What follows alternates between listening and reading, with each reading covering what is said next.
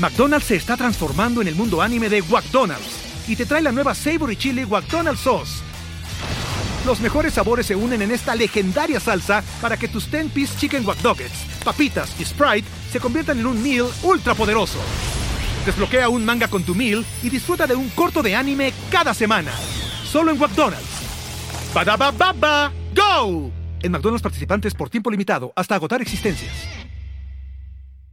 Bajo este techo es una presentación de Whiplash, Gravity, Golden Trust Insurance,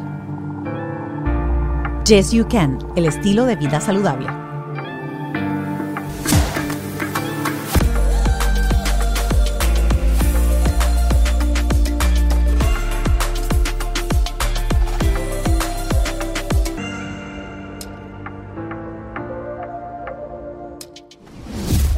Linda de Bajo este Techo. Hoy tengo una historia como su propio protagonista la describe de Almodóvar. Esto es de lo que uno dice, no lo escucho, pero no lo creo, ver para creer. Jorge Matamoros está con nosotros hoy en Bajo este Techo.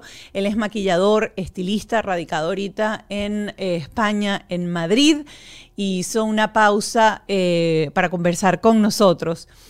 Y, ay Dios mío, esto es un, podcast de, yo creo que de amplitud mental.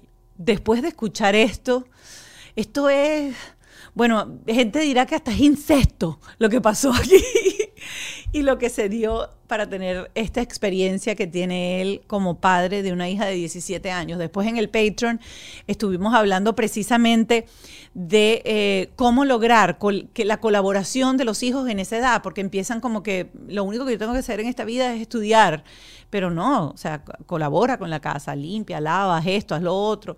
Y creo que al final quizás nosotros los padres hemos pecado mucho en darle todo a los hijos y llega un momento en que queremos que ellos nos den y uno dice que, bueno, ¿qué pasó aquí? Pero eso va a ser en el Patreon. Eh, solamente les voy a lanzar esta punta para que la agarren.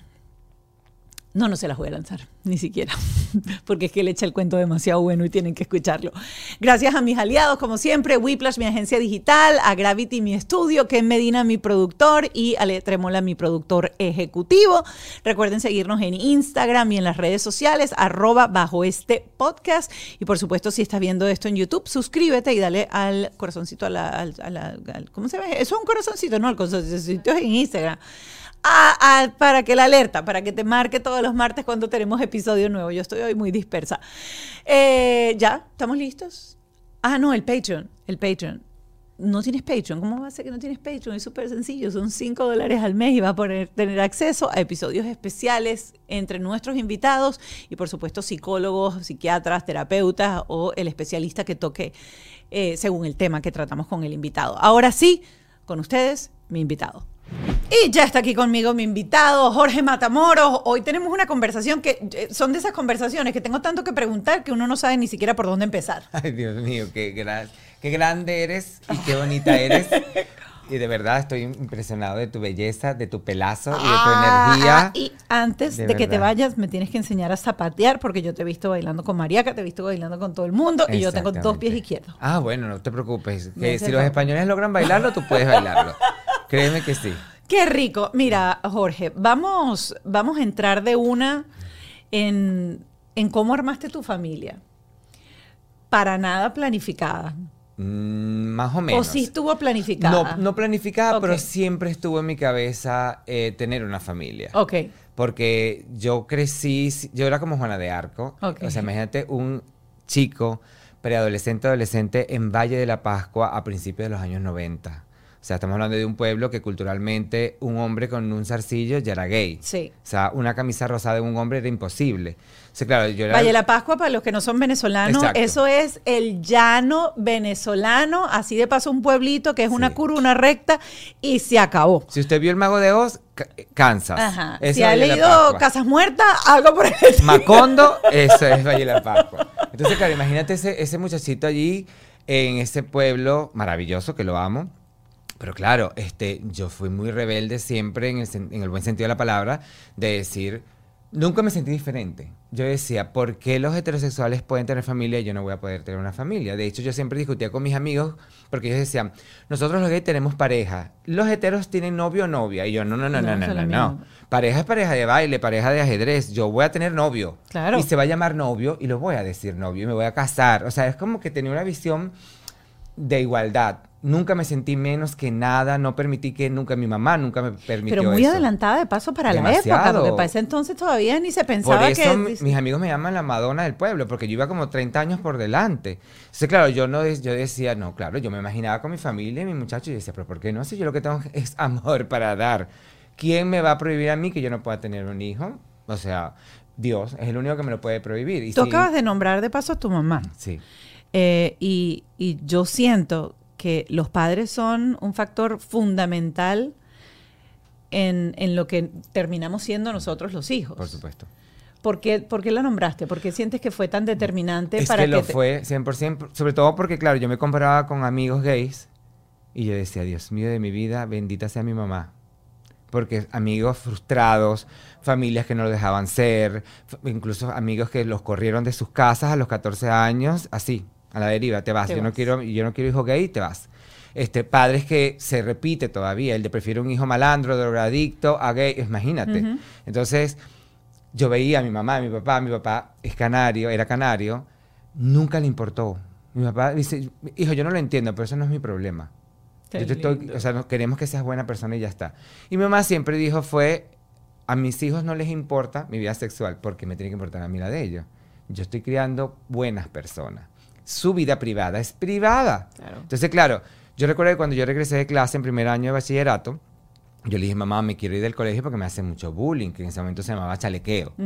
Entonces, y de verdad que me hacen mucho daño y me siento mal y me dice, mira, Jorge, tú eres extraterrestre, tú no eres de este planeta. Entonces, tú no puedes esperar que la gente te entienda. Tú estás muy por encima de todo esto. Tú estás a otro nivel. O sea, ella me, yo tengo tanto que agradecerle a mi mamá en, todos los sentidos porque ella me, ella me hizo sentir como, tú eres Tim Burton en el cine y tú vas a lograr cosas proponiendo cosas diferentes y las vas a lograr y te van a respetar por eso.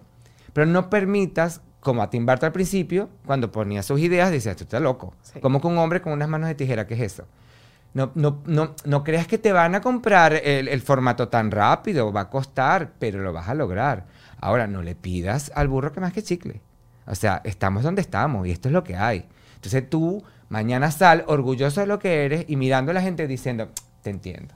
Claro. O sea, si te enseñaron a odiar a un gay, ¿qué voy a pedirte yo? Además, está, está en psicología, pues ya está requete comprobado que al final todo eso que está vomitando esa persona es lo que es la persona por dentro y no tiene nada que ver con Exactamente. Entonces, un niño a los 12 años entender eso fue difícil, pero lo comprendí y retomando el tema de la familia, yo decía, yo no voy a escatimar en poner toda mi energía en, no para mí, en demostrarme a mí y luego al mundo que yo merezco lo que todo el mundo merece. Una buena vida, una buena familia, basada en valores, en principios, porque yo no soy menos que nadie. Claro, pero todavía para ese entonces, por ejemplo, si nos remontamos a los 90, toda esta cosa de eh, fecundación in vitro, fecundación asistida. no existía. Este, no existía. No, mi idea, era, no, mi idea era la normal. La normal. Yo, yo me voy a unir con una amiga que quiera un hijo también, que sea lesbiana, y bueno, pues lo hacemos. Esa era la idea hasta que pasó lo que pasó. Pero de hecho, lo estuvimos hablando con una de mis mejores amigas. Pero yo tengo ahí que preguntar algo, porque. tú, o sea, tú no, Claro, porque, porque uno cuando le pide un favor a una amiga, sí. coño, no te estoy pidiendo un favor de préstame el celular. Exacto. Te estoy pidiendo el favor de que me prestes la mitad de un muchacho.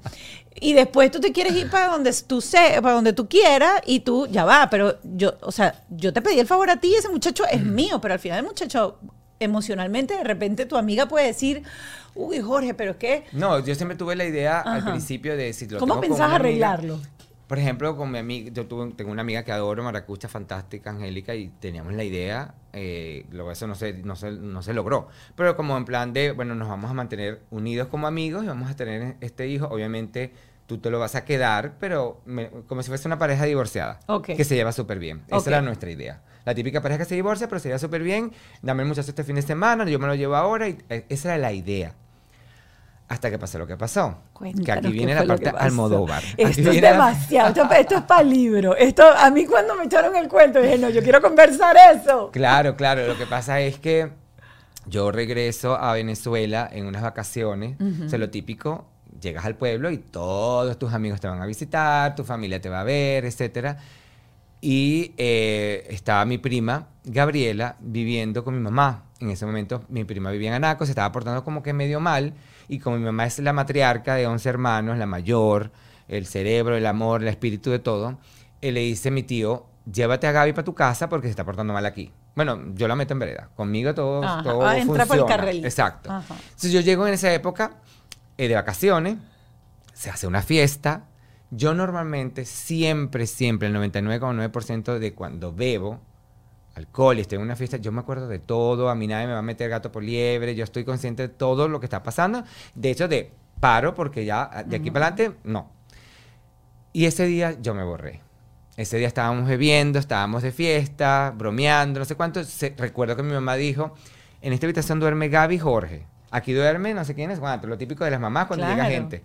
Y en ese momento sí recuerdo que me fui a acostar y ya no me acuerdo más nada. Lo único que recuerdo es que cuando me despierto veo un preservativo roto en el suelo. Ups, Y claro, yo veo a ver dónde está el hombre con el que me acosté. ah, no hay. Ah, esta es mi prima. Oh my God. O sea, fue como. Y claro, le digo, Gaby, ¿qué pasó? ¿Y ella sí se acordaba?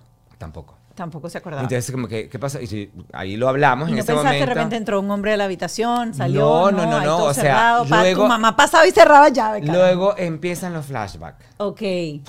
esos momentos que tú dices. Y ya ella yo no, o sea, era como una serie. No sé, como en Friends cuando se acostaron por primera vez Mónica y Chandler, que Dios lo tenga en la gloria, eh, que se nos empezamos a mirar la cara como, ¿qué pasó aquí? No puede ser. entonces yo me recuerdo que le dije, se nos mojó la canoa. O sea, ella es lesbiana. Claro. Mi prima es lesbiana, yo soy. ¿Y ya era lesbiana para ese entonces? Oficial. Por eso era que se estaba portando mal. Arroba lesbiana oficial, una cosa así. Y yo arroba gay oficial. Y fue como que, nada, se nos mojó la canoa. Porque, bueno, como dicen, ¿no? Al hetero que bebe, ay, se le mojó la canoa. Este como, pues a nosotros, a nosotros que también se nos moja la canoa, no crean que no. Y yo dije, no puede ser. Y yo le dije, mire, ¿sabes qué? No vamos a hablar más de este tema. Pasó. Ya está. Eso a cualquiera le pasa, cualquiera se emborracha y te das unos besos. Y, ¿Con quién me besé? Dios mío, no puede ser. Pues esto fue más allá. Y entonces, bueno, pues ya está, pasó. No vamos a, dar ahí golpes de pecho por ¿Se lo contaron a alguien o no? En ese momento, nada, boca No comentes nada, somos primos, no pasa nada. Bueno, ajá, una experiencia que ni siquiera nos acordábamos. De paso, primo hermano. Primos hermanísimos. o sea, la hija de mi tío. Que eso en España es ya, es porque normalmente en Latinoamérica yo tengo varias primas, o sea, en mi familia hay primos y primas casados. Ok. Pero... ¿Pero eh, primos, para primos hermanos o primos segundo? Primos hermanos. Primos hermanos, Pero eh, para mi esposo eso es un... es incesto casi. Incesto grave. Pero bueno, es muy normal que en Latinoamérica, bueno, porque claro, como somos tan, sobre todo hace años cuando... ¿Tú estabas casado ya para ese entonces? No no no, no Sobre todo cuando son familias tan grandes que tú tienes a veces hasta primos que, que ni conoces. Claro, que los ven nada más en los Que en Europa la gente tiene un hijo o dos máximo. En Latinoamérica 10 y más antes, ¿sabes? Entonces, obviamente, no lo hablamos. Yo no se lo conté ni a mi mejor amigo. Yo me quedé, nos guardamos ese gran secreto hasta que a los cuatro meses mi mamá me llama y me dice, hola hijo, Dios te bendiga, ay, bendición. Me dice, mira, Gaby dice que está embarazada de ti. Y yo le digo, ah, es lo más probable, mamá. ¡Oh! Y mi mamá dice, mi mamá dice, Qué alegría, hijo, qué bendición. Yo pensé que tú nunca me ibas a ser abuela, qué buena noticia. Tú me estás Wow, literal. O sea, mi mamá estaba que saltaba de la emoción. Este, Gaby, qué bueno. Ay, tía, tú no me querías. No es que no te querías, que cómo va a pasar. O sea, me dice cualquier otra persona, pero Jorge. Aparte que es muy cómico porque nosotros somos una familia bastante gay, gay friendly, porque somos cuatro. Miguel, Julio es gay, yo soy gay, mi hermana Rocío es lesbiana, y el anormal es Miguel. Es Miguel. Que él mismo se autodomina el anormal. Y él mismo dice, no, yo soy la oveja negra y mi mamá, todo esto jodiendo, siempre dice, ay, tú no sabes lo que yo sufría cuando me traía novias. Yo, ¿qué es eso? Fuera de aquí. Lo bromeando. claro. ¿Sabes? Porque dice, no, o sea, me lo tengo que tomar con. Y Miguel es el mayor. El mayor. Ok. Exacto. Entonces, este, Mm, claro, es que mi mamá dice, bueno, yo pensaba que solamente Miguel era el que me iba a dar nietos, pero mi hermana está casada con una chilena, mi hermana y su esposa se inseminaron y tienen cada una un hijo.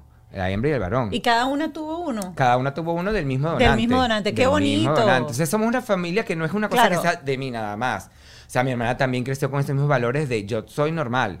Y yo también merezco una familia. Yo no me voy a dejar que la sociedad me meta y me encasille y, me prohíba poder tener hijos cuando lo más importante para mí es darle la educación, a un, buena educación y darle amor a un niño, cuidarlo y protegerlo. Entonces, y mi hermano Julio no tiene hijos, pero eh, la hermana de una amiga llegó a España con un bebé como con tres años y ellos literalmente se reconocieron como padre e hijo. Es una historia bastante hermosa porque él vio a mi hermano y se abrazaron, empezaron a jugar. Ay, este es tu hijo, qué lindo. Y de ahora, o sea, desde hace ya unos ocho años, él le dice a mi hermano, papá Julio. Wow. Él cuida al niño. Cuando la mamá se va a trabajar a Italia o viaja, él se queda con el niño. Ese es su papá. Qué increíble y él lo, va lo recoge en el colegio, se lo lleva de vacaciones, ayuda a la, chica con, las cosas del niño en el colegio. ¿Y él tiene pareja? ¿Tiene, ¿Tiene esposo? ¿Tiene novio? Ella, eh, eh, él, no. Él, no. no. él no tiene novio, pero o sea, eh, ella es una madre soltera. el, niño sabe que su papá está en Venezuela. Ok. Pero él, él dice, está mi papá Julio y mi papá. Y tú ves a mi hermano con su muchacho el fin de semana y van para el parque y tengo que llevar a Sebas para este sitio y tengo que llevar a Sebas para el otro. No, porque sea, o sea, su hijo. Que no lo es en ese sentido biológico, pero digamos que los cuatro tenemos hijos. En ese sentido, somos una familia de gay y todos tenemos hijos. Bueno, el mayor no, pero él tiene sus tres hijos también. Yo quiero volver un poquito a, tu mamá, ahora que tú cuentas que de ustedes cuatro, eh, solamente eh, Miguel es el que es hetero. Sí los otros son eh, homo. Y es que quiero, quiero, quiero irme a la época y quiero entender cómo tu mamá empieza a descubrir eso. ¿ok? Y de qué manera ustedes empiezan a sentir que tu mamá reconoce, ¿ok? Y cómo tu mamá va acomodando, arreglando, eh, eh, porque tiene que ser claro, es, un, es un proceso. Y es un proceso de paso súper interesante de escuchar, porque eh, hemos conversado aquí con psicólogos y em, de hecho, la conversación que tuvimos con César Miguel Rondón y Floralicia fue súper interesante porque eh, Floralicia dice, yo vengo de colegio de monja, yo vengo, o sea, yo tengo 60 años y de repente que, mi hija llegue y me dijo, no, es que a mí me gusta, esta es mi novia, esta es la que yo quiero. Es un proceso y después decir cómo es posible que yo, de, las palabras de ella me quedaron grabadas, que yo no sea feliz porque mi hija es feliz y tenga ese conflicto en la mente. Entonces, obvio que para tu mamá era el duelo de lo que de repente ella pensaba y tenía en mente cada vez que viene un hijo al mundo, pues uno tiene ese, ese, ese casé. De repente nosotros que somos de una generación mucho más... Pero ellos sí, Pero ellos tienen eh, vienen de una educación mucho más rígida. Y lo segundo, lo que tú acabas de decir, el duelo de decir, coño, tengo cuatro hijos y solamente voy a ser abuela por uno. Porque también esa estructura de que en esa época no existía. Exactamente. Para ella fue muy difícil, fue mi hermana. Porque hay que tener en cuenta que ella tiene tres varones buscando la hembra. O sea, tiene el primer varón, dice, bueno, ahora voy a buscar la hembra, varón, y sale gay. Ahora viene la hembra, varón, sale gay. Entonces dice, bueno, seguro que el cuarto ya va a ser varón también. Ay, por fin salió hembra, lesbiana. Entonces, claro, lo que más le chocó a mi mamá fue la hembra. Mi hermana Rocío. Sí, porque obviamente como madre tú sueñas verla vestida de blanco, casándose con el príncipe azul, este, porque tienes tres varones y estás deseando que llegue la hembra para empezar a comprar muñecas y vivir esa conexión de madre con la niña, ¿sabes? Que como un padre vive esa conexión con su hijo jugando béisbol y esas cosas de niños y de niñas. Y más en esa época que estaba tan marcada que sí, rosa, niña, azul, varón. Ahora ya, gracias a Dios, no. Entonces, ella le costó mucho entender lo de mi hermana. De hecho, mi hermana incluso hasta se escapa con una novia a los 15 años, su primera novia, que era mi novia. Okay. Eh, mi hermana me quitó mi novia, gracias. Ya va, pero en ese entonces ya tú todavía no, no, no No, no, porque yo, hice las cosas bien. Ok. Yo hice las cosas muy bien en el sentido de, yo soy gay. Ok. Pero déjame probar. Ah, ok. Porque, ajá. Si no lo pruebo, ¿cómo lo sé? Pero cuando tú supiste, por ejemplo, cuando tú tuviste esa conversación con tu mamá o cuando... No, yo conversación con mi mamá no, porque yo era tan amanerado de niño. Ok. Yo, todo el mundo le decía a mi mamá cuando me veía, qué linda tu hija. Pelo rubio, catirito, corte totuma de la época, hembra. O sea, yo era una niñita. Una niñita, me comportaba como una niñita, jugaba con muñecas, me encantaba. Y mi hermana era una pelota, béisbol, o sea, era una cosa extrañísima, porque aparte nos parecemos mucho, parecemos gemelos. Y la gente decía, pero esto es al revés. O sea, de verdad, esto es al revés. Muy felices, muy felices, cero trauma, porque en este momento mucha gente puede pensar, bueno, a lo mejor algo pasó. No pasó nada. Y es que no pasa nada. Claro, pero tampoco tenías una mamá diciéndote, Jorge, suelta la muñeca y agarra la pelota. Claro, mi mamá, no, yo mira, hay una escena que te, lo juro que si Dios quiere, cuando haga mis memorias, cuando esté ya bien viejo, eh, eso tiene que ir. Yo recuerdo de ir al colegio, yo siempre, toda la vida, agarré mis cuadernos aquí. Ok. Todo el tiempo iban en el pecho. Y mi mamá me lo bajaba. Íbamos todo el camino en este problema. Piquiti, tiqui, Ella bajaba y yo subía. Pero yo no me dejaba. Y mi mamá, hasta que un día me dice, ¿pero por qué los pones en el pecho si eso es de niña? Y yo, porque yo me siento cómodo es ahí, poniéndolos aquí. Y yo soy el que va para la escuela y son mis libros. Entonces yo me los pongo donde yo quiera. ¿Qué diferencia hay, mamá? Le dije, en, en la cadera o aquí. ¿Qué importa? Whiplash, más que una agencia, es un equipo de trabajo integral. Mira que eso es súper difícil de conseguir hoy en día, pero ellos me ayudaron a crear el concepto del podcast, la imagen, el branding, las animaciones. ¿Tú sabes lo que es tenerlo todo, todo, todo en un solo chat de WhatsApp? Bueno, el proceso es súper cool. Tienes una idea de negocio o quieres renovar la imagen de tu negocio que ya están dando y ellos estudian tus objetivos, tus metas, tus audiencias, crean la marca desde cero. Yo te digo, no pierdas más tiempo buscando ellos son un equipo que necesitas para crecer y es Whiplash. Gravity es un one-stop studio. Y si tú estás escuchando por primera vez esto, tú dices que es, bueno, es un lugar donde tú llegas y no tienes que hacer nada. No tienes que preocuparte por nada. Ellos tienen absolutamente todo lo que tú necesitas, la iluminación, los backdrops, la sala de espera, la sala de maquillaje. Mira, yo llego aquí así y ellos ya me peinan, me arreglan todo listo y estoy ya perfecta para crear contenido. Así que visita su página web gravity.com o síguelos en sus redes sociales arroba gravity para conocer más acerca de sus servicios. Peíneme pues un niño de 5 años diciéndole de 6 años, de 7 años diciéndole eso a una madre. Claro, mi mamá dijo que voy a discutirle yo a este muchacho. Pero es que, tienes razón. O sea, ella está hablando desde el prejuicio que nos meten a nosotros en la cabeza y tú estás hablando como un ser humano virgen al mundo en donde ¿cuál es la diferencia ponerte el celular aquí a ponerte el celular aquí en la nalga? ¿Cuál es la diferencia que yo me pongo una camisa rosada o que yo quiera jugar con muñecas? O sea, no tiene nada que ver. Y yo decía, yo recuerdo que de, de, muy niños sí nos daban juguetes, a Rocío una Barbie, a mí un carrito y nosotros nos mirábamos, íbamos para la habitación, nos metíamos debajo de la cama y nos cambiábamos los juguetes. Hasta que un día dije, mira, aquí hace mucho calor, mete el calor de Valle la Pascua.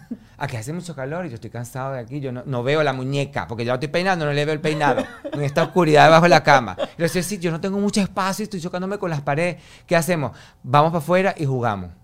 Y nos fuimos y nos pusimos a jugar, pero retando al sistema. Claro.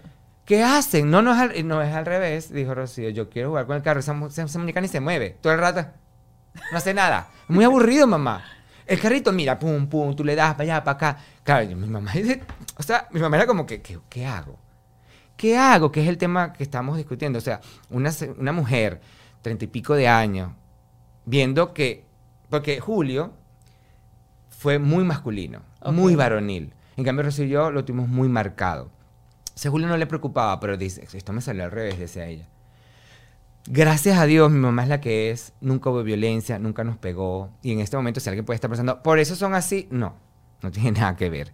Eh, porque yo tengo muchos amigos gay que los masacraron a palo y siguen siendo gay. Claro. O sea, la violencia nunca va a arreglar nada, y menos la naturaleza es la que es. Entonces, en ese tema, mi mamá, lo mío fue súper natural. Y ella siempre dice que el, dice, el tema contigo, Jorge, es que lo tuviera de una autenticidad tan pura que era imposible que a mí me molestara. Yo te veía bailando, dibujando, jugando con la muñeca, tan creativo, recitando poesías, cantando, porque yo nací artista, yo nací artista. Y dice que yo lo disfrutaba. Entonces tú eras como un programa de televisión para mí. en lo que salía el ballet, los mini pop, tú te prendías las coreografías. Entonces para mí era entretenido. Claro, mi, mi hija hacía cosas de varones y eran más agresivas, entonces yo eso sí me podía chocar un poquito, pero lo tuyo era encantador porque era como un, un, performance todo el rato. ¿Y con ella tú sientes que sí fue más dura entonces? No, hasta no, que lo entendió, no, no, no, De hecho hay un cuento muy cómico. Mi papá era canario, funda el hogar canario venezolano de, mi pueblo y hay juegos en Venezuela interclubs. Sí, sí. Que tú viajas a San Juan de los Morros y juegas contra los de Lara y así como unas olimpiadas. Sí, sí, sí. Yo estaba en el equipo de fútbol. Imagínate tú. O sea, lo odiaba. pero ¿por qué me tienen que empujar para quitarme una pelota? Tómala. Mete el gol. Yo no me voy a poner a pelear contigo por una pelota. Entonces, claro, yo lo odiaba y Rocío jugaba muy bien fútbol. Eso era Maradona. Entonces, claro, resulta que en un juego de esto, que era la final, y teníamos que ver quién ganaba el trofeo, la, medalla de oro, eh, el entrenador dice, concha, vale, Jorge no está haciendo nada, estamos perdiendo. Mi mamá le dice al entrenador, mete a Rocío. Y ellos se vieron, paran, nos vamos al baño. Yo me quedo con la ropa, de, mi hermana encerrado en el baño y Rocío sale por mí, porque como dije antes, nos parecemos mucho. Rocío metió ocho goles y ganamos.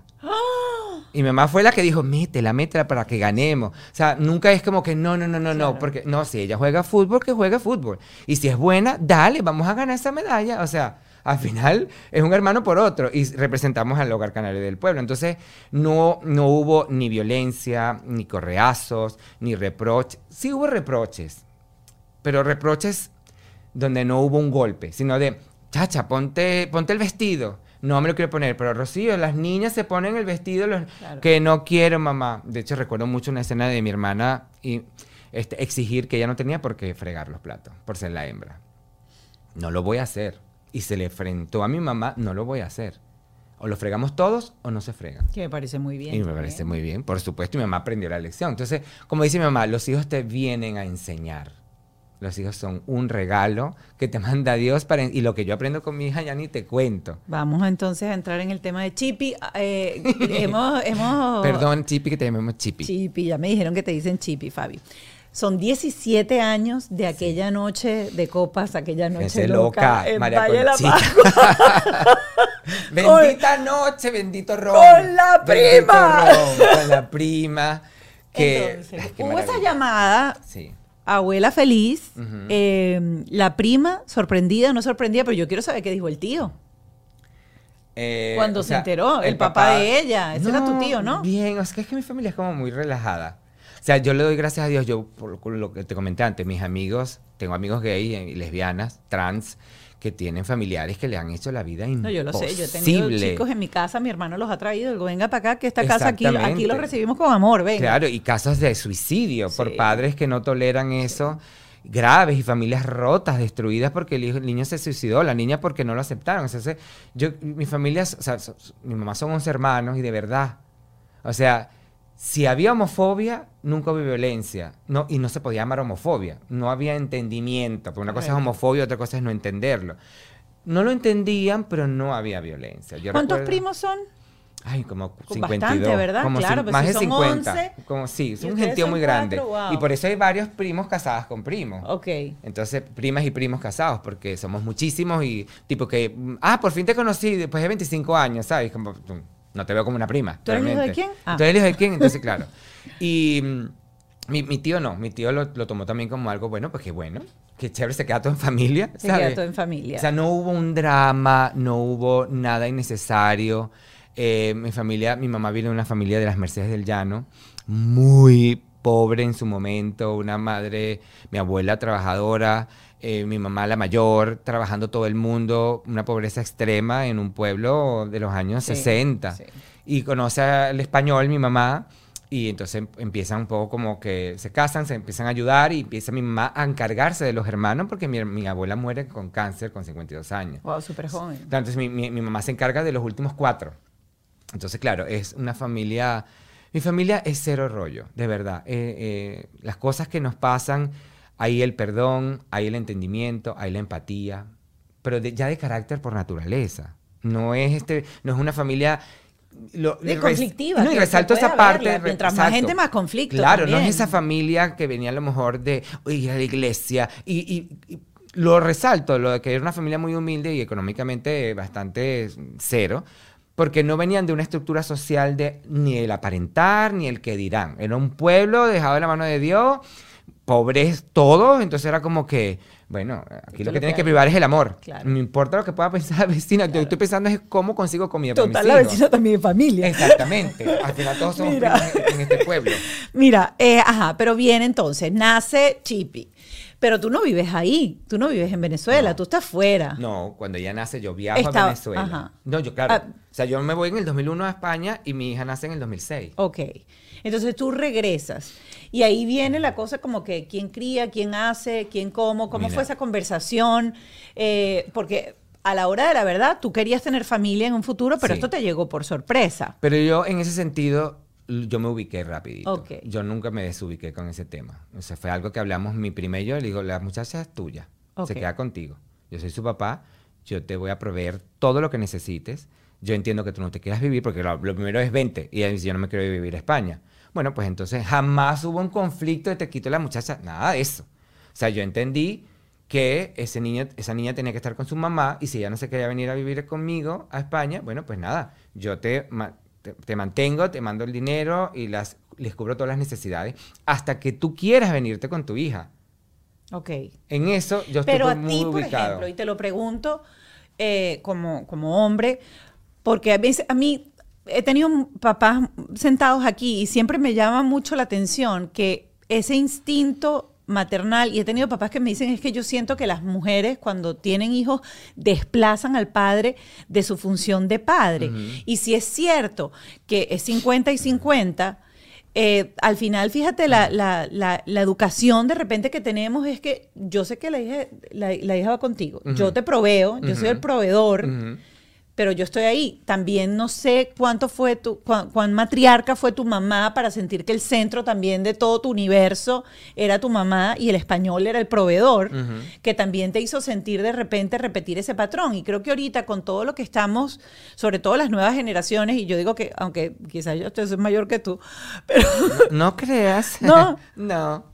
¿De qué año? 76. ¿Viste? Soy mayor que tú, yo soy 74. Claro, pero no es que sea wow. O sea, vivimos lo mismo, vivimos, la misma novela y vimos. lo mismo. Pero mi hija tiene tres años. Ah, eh, entonces yo empecé muy tarde. Entonces, este, estas generaciones estamos como más tratando de entender cuál debe ser el rol del padre, que no sea solamente el padre proveedor que sale a las 8 de la mañana y regresa a las 8 de la tarde y a los hijos son dos minutos. Exacto. Y la mamá es la que tiene a los muchachos encaramados encima para ver si de repente esa, esa transfusión emocional de los dos, tanto de papá o mamá, o de las dos figuras, porque no necesariamente tiene que ser papá y mamá, sino los dos padres, por ejemplo, porque ahí siempre hay de una manera el yin, el yang, así sea homo, porque somos diferentes. Obvio. Tu pareja es diferente al a ser dos, ya somos diferentes. Ya son diferentes. Y hay input diferentes en ese ser.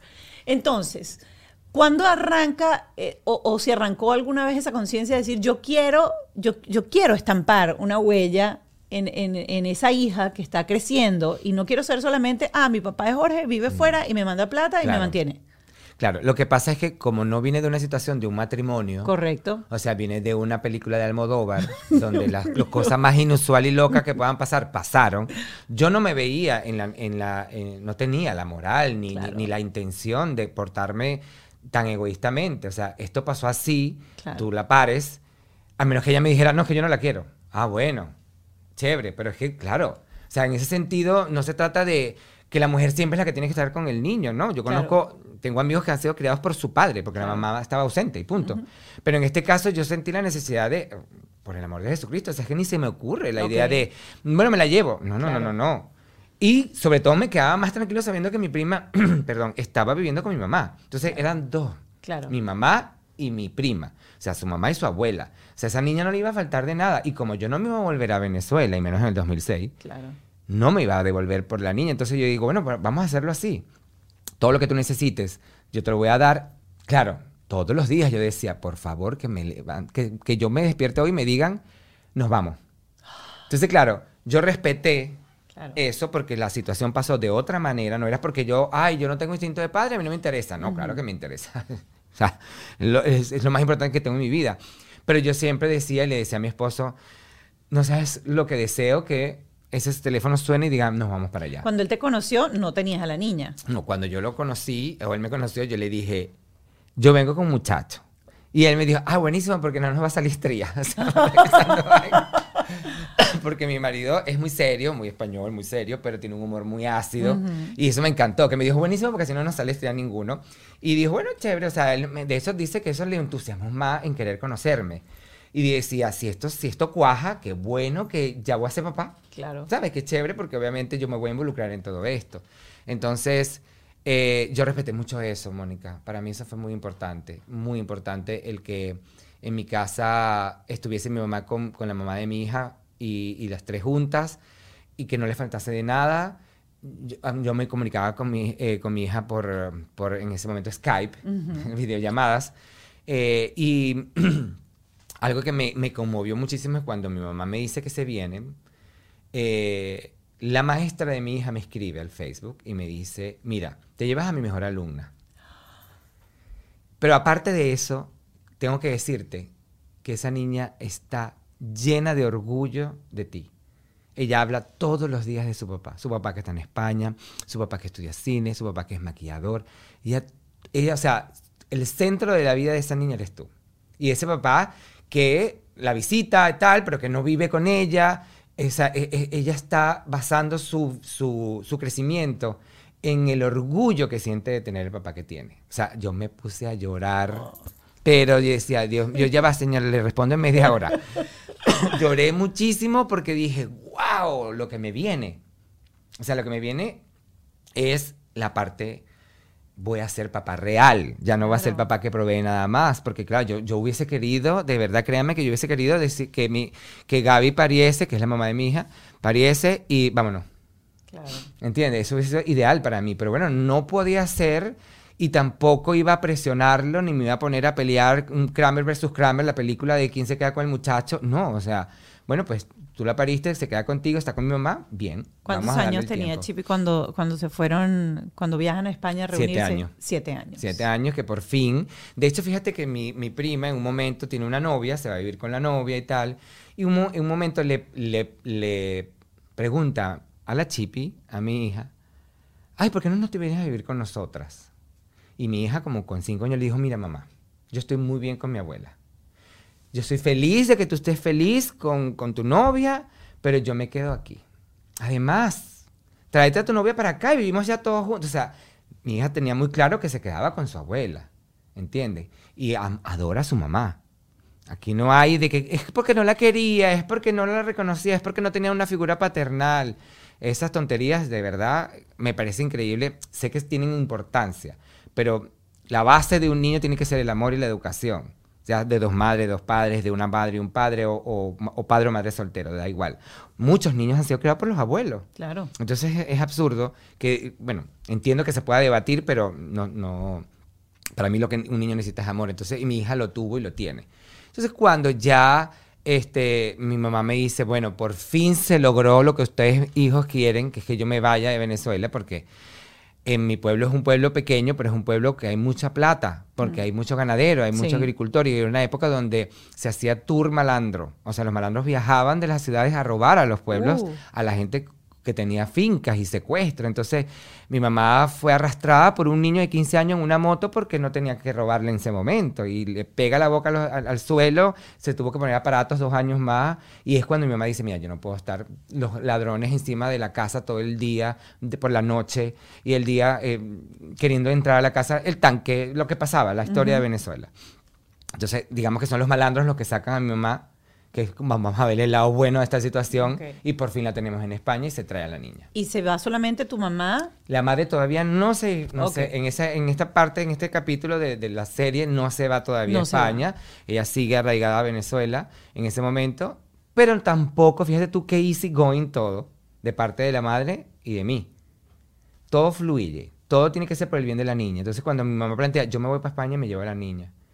O te vienes o te quedas. Y lo primero que le dijo mi prima fue... Estar asegurados es súper importante para tu familia, pero tener una compañía que trabaje los 365 días del año y esté lista para atenderte, que tenga más de 30 oficinas en toda la Florida, no todas. Y estoy hablando de Golden Trust Insurance. Además, ahorita que se abrió ya el eh, proceso de inscripción de Obamacare, vas a poder tener planes desde 0 dólares al mes con Florida Blue. Vas a tener también la más amplia gama de doctores y hospitales y consigues planes con cero deducible, planes con cero de copago por el médico primario y hasta planes con tan solo 10 dólares por especialista. También hay planes sin necesitar referidos si es eso lo que quieres.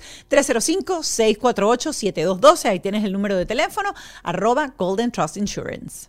Piel de naranja, celulitis. Escuchen esto. Este suplemento en polvo es ideal para aquellas personas que buscan maximizar su ingesta de colágeno para mantener una piel súper saludable y juvenil. Simplemente tienes que agregar una cucharadita, viene la medida dentro de Cellufit, a tu batido de proteínas, a tu reemplazo de comida de Yes You Can o a tu batido que quieras y disfrutar de los beneficios de este producto que tiene muchísimo colágeno. Así que si quieres ayudarte a reducir esa piel de naranja en tus piernas, te aconsejo que pongas una cucharadita al día en tu batido preferido de Cellufit de Yes You Can. Lo que sea lo mejor para mi hija. Llévatela. Yo te sigo después. Era más por temas de arreglar de papeles y, tal que, la mamá no podía irse en ese momento. Claro, siete años llega ya y empieza una convivencia que se hace mucho más cómoda también porque está tu mamá ahí, entonces el, digamos, el cambio no es como, como tan rudo. Pero para ti es primera vez acostumbrarte a que hay un niño. Yo estaba acojonado. ¿Cómo es eso? Temblaba. Mi marido me decía, cálmate. Yo estaba súper nervioso. mira, usted no, usted no se puede imaginar. Era una mezcla de nervio, emoción, felicidad. Yo lloraba de la emoción y yo decía, Dios mío yo estaba pletórico. Yo recuerdo que yo tenía un trabajo que viajaba por, todo el, por toda España eh, y yo me iba en los trenes de Sevilla, Madrid, Madrid, Barcelona y yo a veces me salían las lágrimas de pensar que iba a tener a mi hija conmigo al fin. O sea, se me ponen los pelos de punta, se me hace un nudo en la garganta cuando lo cuento siempre porque era como cuando, es la misma sensación que cuando un niño sabe que viene Santa. Claro. Era que no podía evitar la felicidad. Era como, wow, y yo le escribía a unos amigos, un grupo de amigos que tengo, y ponía caritas y ya llega mi hija y todos, todo el mundo celebrando, todos estábamos nerviosos, todos mis amigos, mi marido, bueno, no te quiero contar la emoción de mi, de mi esposo. Tanto así que cuando mi hija llega, yo le digo a mi, marido, bueno, nos levantamos y digo, bueno, mi hija llega hoy, mi esposo desayuna y se va al supermercado. Yo salgo del baño y cuando abro la nevera, toda la nevera estaba llena de compota. y yo, ah, ok, muy bien, ¿qué comemos los adultos, mi amor? Porque... Pues tiene siete años, carajo, que va a seguir comiendo compota a los siete años. Pero él era, estaba tan nervioso que él decía, eh, compró toda la comida para niños. Hay una cosa que se llama petit suite allá en España, que son una bebida como de leche fermentada con sabor fresa, no sé qué. Eso, todo era, eso era la nevera de un niño. Y yo, mi amor, pero la carne y el pollo es que no sé qué comprar, tiene la niña. O sea, fue muy emocionante y sobre todo, este, vuelva a la palabra ubicados tanto la mamá de mi hija como yo. Yo estaba tan ubicado en ese, en ese sentido que yo no le dije a mi mamá, bueno, gracias por la niña, vete. No, no. La niña se queda, sigue estando contigo porque ella está arraigada a ti. O sea, tú la has criado en conjunto con su mamá, pero está arraigada a ti. No me la vas a soltar y te vas a ir. Porque no va a ser un proceso mm, de fácil entendimiento para una niña. Aunque la niña lo hubiese querido. O vives con nosotros o porque ese era otro tema. Mi mamá no se quería ir por el sentido de pertenencia. ¿Cómo sacas una señora ya mayor de un país para estar arrimada en la casa de un hijo? Entonces, para mí, eso siempre fue claro para todos nosotros los hermanos. Y dijimos, mi mamá le damos su casa. Y yo recuerdo que las excusas de mi mamá para no irse a España eran, es que mandé a arreglar la batea. Y yo, mamá, tú no lavas a mano. Sí, bueno, pero ahí lavo el perro. Mamá, pero... Ya el perro no está. Ajá, o sea, no, es que sembré una mate mango y está creciendo bellísima. Deja déjame disfrutar. Yo, mamá, yo te, vamos a crear un apartamento cerca de mi casa. Que Con una frutería cerca. Exacto, que eso lo debatimos los hermanos. ¿Y por qué tiene que ser cerca de tu casa? Y yo, marico, porque vive con mi hija, ¿entiendes? Si fuese tu hija, yo entiendo que tenga que vivir cerca de la tuya, pero está, es mi hija. Entonces, claro, yo necesito salir y que me lo ponga fácil. Salgo, camino una calle, busco a la muchacha, la llevamos al colegio y me voy a trabajar. ¿Entiendes? Entonces, oh, no tienes razón. eh, mudamos a mi mamá muy cerca de mi casa y pasó así, o sea, yo cuando podía, a veces estaba viajando, muchas veces, entonces, mamá, esta semana estoy en Madrid, ok, buenísimo, bueno, nos vemos en la esquina tal. Entonces mi mamá salía con la niña, nos encontramos en una esquina, íbamos los tres, dejamos a la niña, entonces ya, yo, imagínate la felicidad. Con mi mamá a veces iba mi esposo, a veces íbamos los cuatro, desayunábamos antes. Entonces, todo eso fue, perdón, eh, yendo muy de, de, una forma muy natural, muy orgánica, sin presión, sin, sin arrancar a nadie de un núcleo, ni obligar a nadie donde no quería estar. Mi hija se va a vivir conmigo cuando ella le dice a mi mamá, voy a quedarme con mi papá. Ella lo decidió, cuando ella se sintió preparada. Wow. Pero nunca hubo una presión, nada, absolutamente nada. Todo surgió. Yo te tengo que preguntar esto porque eres estilista, eres maquillador, y yo tuve un varón primero. Mi varón tiene nueve años. Y cuando me dijeron que era varón, yo tuve como una desilusión porque uno siempre quiere vestir a la muñeca, y quiere peinar y el pelo y la cosa. Sí, sí, sí, Coño, cuéntame, porque, o sea, tú tienes una niña en tu casa. Cuando llegó te volviste loco el corte inglés, vestido, la broma, no sé qué, o ella de repente es, porque mi mamá estaba jodida conmigo, yo era súper tomboy también de vestirme. mi hija sí es, o sea, vestido para arriba para abajo. Yo soy un gay atípico. Ajá. O sea, en el sentido de que, por ejemplo, a mí me estresa comprar ropa. Ok. Lo que quiero decir atípico por lo que la gente cree, a mí cuando me conocen, me dice, oye, yo me esperaba el típico maquillador, las cejas aquí, eh, Paula Bracho. Ajá. Ah, exacto. Exacto. Y divino y arrogante, porque yo sé que es más o menos el perfil, más o menos lo que yo recuerdo, ¿no? Sí, el estereotipo, de, la, gente cree. Estilista. Correcto. Que llega al tibo con unas hombreras así, tipo Alexis Carrington, ¿no? y tal. Y me dice, y tú eres súper cercano, eres súper, eh, bueno, las flores que me tienen en ese momento, ¿no? Y, y, lo que ellos quieran decir de lo que perciben de mí. Pero yo en ese sentido, yo estoy muy contento de no eh, querer drenar esa parte de mi hija tiene que ser súper femenina, top model, tiene que ser Miss Venezuela, Miss España. Si le hubiese gustado eso a mi hija, créeme que yo lo hubiese disfrutado tanto con ella. Pero por otro lado, sentí mucho alivio de que no fuese así. No. Pero sí la peina, porque yo disfruto mucho. Que no me deja. No te deja. yo disfruto la peinada. Es peluquero. Es barbero. En mi casa hay una habitación llena de maquillaje. Y Ni lo toca. Hasta hace poco que se maquilló porque se vio pálida en una foto grupal y, no le gustó. Pero te voy a decir que lo disfruto mucho, lo disfruté mucho en ese sentido porque yo vengo de ese mundo, de trabajar con mises, modelos, sé lo que hay. Y no es que esté malo ni que sea bueno, es un trabajo y ya. Cada quien lo, lo maneja a su manera. Pero sí siento un cierto alivio en... Para mí era mucho más importante que mi hija tuviese el, el, entendimiento de que era una persona primero, más que un rol femenino que tiene que cumplir. Para mí era muy importante y eso gracias a Dios lo hemos logrado entre mi mamá, mi esposo y yo. Tú eres un ser humano. Si, te, si tú vas a disfrutar de la feminidad al 100%, cosa que yo amo en una mujer, soy maquillador, adoro que una mujer disfrute de su feminidad a lo máximo, bien, pero si no está, no vas a ser menos mujer por eso. Y la sociedad suele juzgar mucho eso. Es que tú eres una mujer. Las mujeres tienen que estar maquilladas, tienen que estar montadas, tienen que estar, tienen que ser No, la mujer tiene que ser un ser humano, feliz. Si no le gusta maquillarse, que no se maquille. Si no le gusta estar montada 24/7, no pasa nada. Pero, y, yo en ese, en ese lado soy muy feminista, que no soy hembrista, que es diferente. Lo que llaman la feminazi. No lo soy, pero sí soy feminista. En el sentido de que para mí una mujer no es un rol que tiene que cumplir ante la sociedad. La mujer es un ser humano y tiene que ser lo que quiera hacer. Lo que quiera Si no quiere estar con extensiones, montada en unos tacones, si quiere estar vestida de negro todo el día, si se siente hippie, mi amor, sé feliz. Ahora, yo como profesional del maquillaje disfruto mucho embelleciendo y jugando a las muñecas con las mujeres. Pero sí quería que mi hija tuviese eso muy claro y que ella decidiera cuál iba a ser su estilo, que lo descubriese. Ella lo está descubriendo ahora. Está en la etapa de ponerse todo muy ancho. Ok. Porque no le gusta que, lo, que la vean las piernas, ¿sabes esa etapa incómoda de todos, de, sobre todo en las mujeres, que los hombres estén mirándola mucho, entonces no le gusta mostrar, para no sentirse intimidada por, por, por, por, por los chicos. Pero ya el otro día fue a una discoteca, su primera vez a una discoteca matiné, y se puso un crop top y yo, yo por dentro disfrutando ese lado de maquillador, de, estilista, de qué bella y qué cintura tan hermosa. Pero no lo, no lo comento como algo de, viste que eso es lo que te tienes que poner. No, eso no lo hago.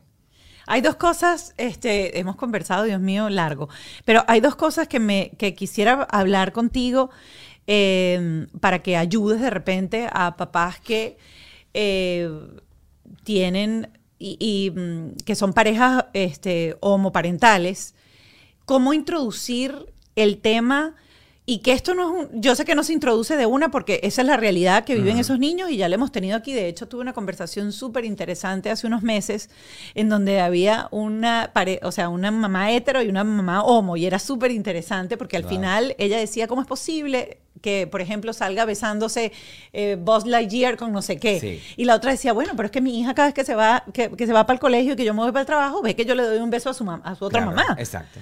Y ellos crecen con eso. Sí. Pero viene toda esta cosa de la sociedad, que si eso es lo que ven, eso es lo que van a repetir, que si es por esto que lo comentamos al principio, y tú dices, esto es que, que nosotros somos así. Claro.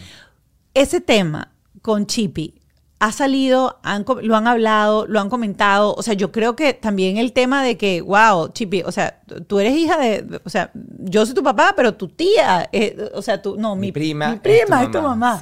¿Cómo se han dado esas conversaciones en la casa? No se ha dado. No se ha dado. No se, no se, ha dado. no hace falta. No se tiene que explicar. Ella tiene una mamá y un papá.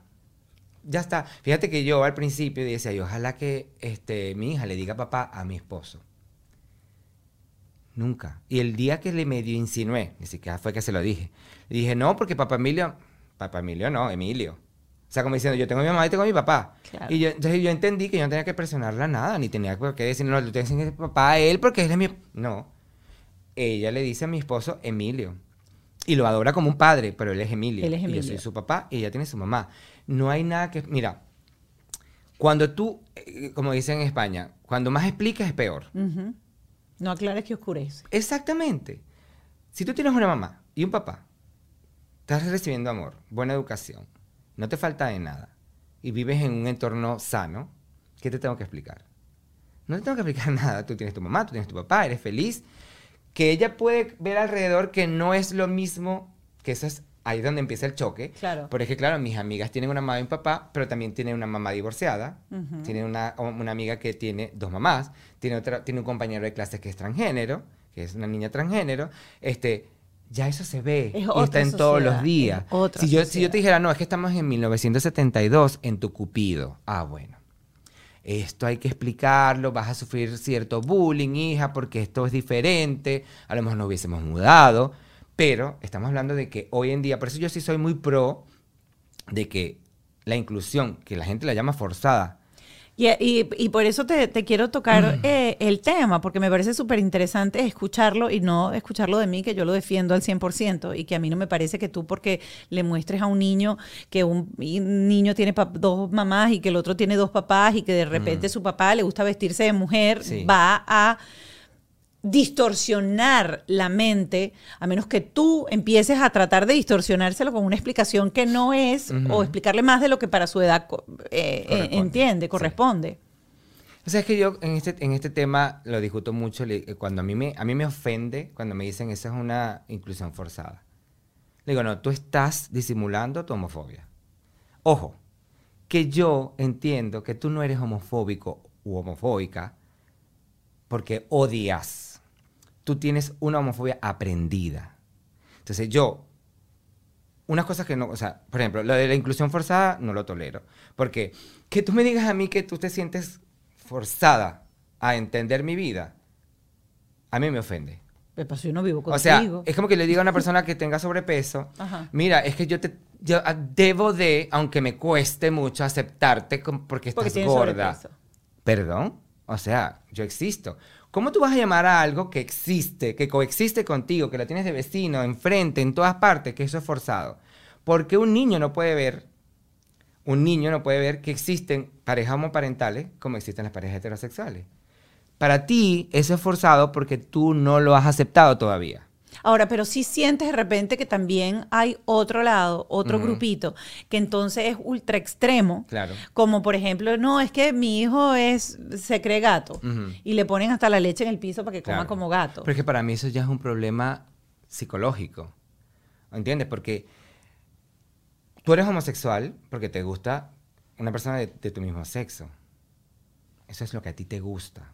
Esa es la persona que tú amas pero seguimos siendo personas. Yo no me creo gato, yo no me creo alicate, yo no me creo matecoco. O sea, yo sigo siendo un ser humano igual que tú. ¿Dónde está lo extraño? Además, mira, hay una cosa que yo... Lo, extraño viene entonces cuando a la sociedad, o, no sé cómo, cómo es tan nuevo todo esto, en el sentido de que está tan nuevo puesto sobre el tapete, en donde dices, bueno, tiene una amiga que es transgénero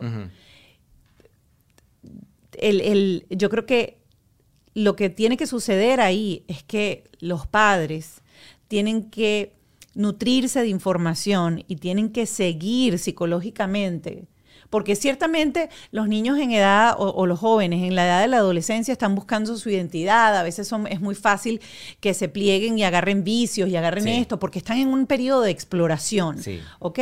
Para encontrar su verdadero ser. Y quizás dentro de ese periodo de, exploración también puedes agarrar un camino que no sea tu camino. Y yo siento que es verdad, hay mucha alerta roja, porque si tú por equivocación, para alguien que está pasando por un momento de depresión, porque quiere encajar, porque necesita atención, lo vas a someter de repente a cambios hormonales o, a, mutilación del cuerpo, sin ir a fondo a entender si es realmente así o no es así. Y yo creo que el punto es que no puedes tomártelo a la ligera. No, por supuesto que no.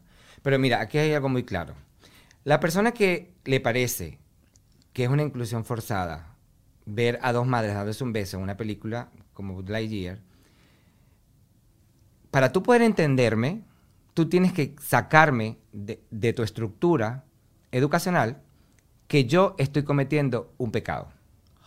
En el momento en que tú entiendas que yo soy gay, nací gay y soy feliz siendo gay, y que no es un pecado, que no es un problema, y sobre todo que no te importa, porque yo estoy amando a una persona mayor de edad y los dos estamos de acuerdo en querernos y amarnos, eso no te tiene por qué importar. Pero claro, si María, por poner un ejemplo, recibe una educación donde toda su vida se le dijo que eso era un error, yo entiendo que ella no lo entienda. Es muy difícil que María lo pueda entender. Cuando María pase a otro nivel de entendimiento, de empatía y diga, es que la verdad no es nada malo existen heterosexuales y existen homosexuales y existen lesbianas y existen transgénero. En el mundo animal lo existe, ¿por qué no lo va a existir con nosotros?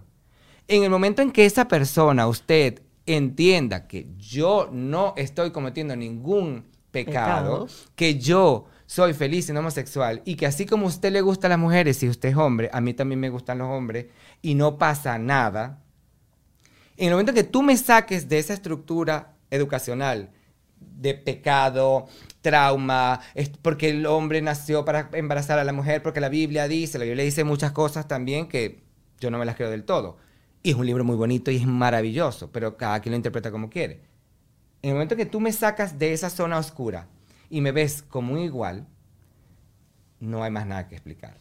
No, hay, no, hay, no se está forzando a nadie. Y yo voy a cerrar con eso, porque eso no va solamente con la sexualidad, eso va con la religión, eso va con cualquier tipo de pensamiento. Para lograr ser una sociedad mejor, siempre y cuando respetes el espacio físico y respetes la integridad de la otra persona, eso es lo que va a lograr la Mónica, yo siempre le hago esta pregunta porque yo he, pasado toda mi vida educando en este tema a la gente, a los taxistas, en los restaurantes, a todo el mundo. Y me encanta debatir. Yo soy una persona pro debate. Mientras respetes mi opinión y yo respete la tuya y no queramos. Yo gané. Porque es que un debate no se tiene que ganar. Tú pones las cosas sobre la mesa y ya está. Pero la pregunta más, más importante de todo es: ¿por qué te afecta con quien yo me acuesto? Primero, el sexo es algo privado. Muy privado. Tan privado que tú no tienes por qué valorarme a mí ¿Qué voy a dejar yo en tu vida? ¿Qué huella voy a dejar yo en tu vida? Por quien yo me acuesto o a quien yo amo. Yo no lo hago contigo. Yo hay una cosa que no soporto cuando me dicen, yo los acepto, pero tú, ¿quién eres para aceptarme? Sí. Ah, Dios. Ah, wow, ah, gracias. Ay, Dios mío, me aceptaste. qué falta de respeto. ¿Tú quién eres para aceptarme? Eso es, eso es un error. No tienes que aceptarme, yo existo, yo respiro, yo vivo, ya está. Puedes estar de acuerdo o no, pero está el respeto. Ahora, es la única forma de quitarte la homofobia educacional sin ninguna mala intención que tienes, porque te lo enseñaron así, es entendiendo que las personas somos diversas y con el tema de, la, de, de ser transgénero, estoy totalmente de acuerdo contigo. En lo único que yo no estoy de acuerdo es que se empiece a una temprana edad. Creo que tiene que haber un momento, tiene que haber un seguimiento psicológico, tienen que estar seguros de lo que está pasando, de que ahora, en el momento que a ti llevas cinco años negándotelo y los psicólogos te están diciendo, no, es que es tu hijo, es transgénero. Por favor, esto hay que, perdón, empezar en el momento que sea adecuado. Eso sí, 100% de acuerdo, 100% de acuerdo que tiene que haber un momento para todo. Pero los transgéneros existen, los gays existimos, las lesbianas existen. Y la gente que se cree gato es un problema psicológico para mí que también existe. Entonces, no nos metan en el mismo saco. Y hay una cosa que no voy a perdonarle a nadie, y por favor, permíteme decirlo rápido, no lo voy a perdonar ni lo voy a aceptar. Esta campaña donde quieren ver a los homosexuales como pederastas, que ahora los pederastas tienen una bandera, como algo que está seguido por la ley va a tener una bandera, por el amor de Jesucristo. Eso no tiene nada O sea, esos son bulos, noticias falsas para seguir creando odio. Y estamos en la era del odio digital. Claro. Y, de ahí se aprovechan los partidos políticos para hacer campaña. Entonces, señores, no. Jamás, no nos metan en ese saco. A mí me gusta una gente mayor de edad. Sí, sí, sí, sí. Y lo otro es una enfermedad y le puede dar cualquiera. Exactamente. Le puede dar cualquiera. Exactamente. Qué rica conversa, Jorge, qué sabroso. Eh, espero que la hayan disfrutado tanto como yo. Ustedes saben que van unas preguntitas con un terapeuta, como siempre, en nuestro Patreon. Vamos a estar con Ben Sánchez. Ella es mamá de dos hijos, orientadora vocacional, especialista en adolescentes y en el desarrollo de inteligencia emocional y terapia familiar. En redes sociales la pueden seguir como arroba resfelices. Eh, para, que, para que la sigan. Eh, Jorge, de verdad, gracias por tomarte el momentico, por sentarte conmigo en, este paso por aquí, por la ciudad de Miami. Eh, qué alegría poder compartir tu historia, compartir la, madurez emocional de tu mamá, eh, compartir con, mi gente pues estas palabras del, del final. Así que te quiero. Gracias, de verdad. Un honor para mí. Doble beso porque es de Madrid. Es Madrid. Hay que besar doble. Señores, será hasta la próxima. Lo quiero. Bajo este techo fue una presentación de Whiplash, Gravity, Golden Trust Insurance, Yes You Can, el estilo de vida saludable.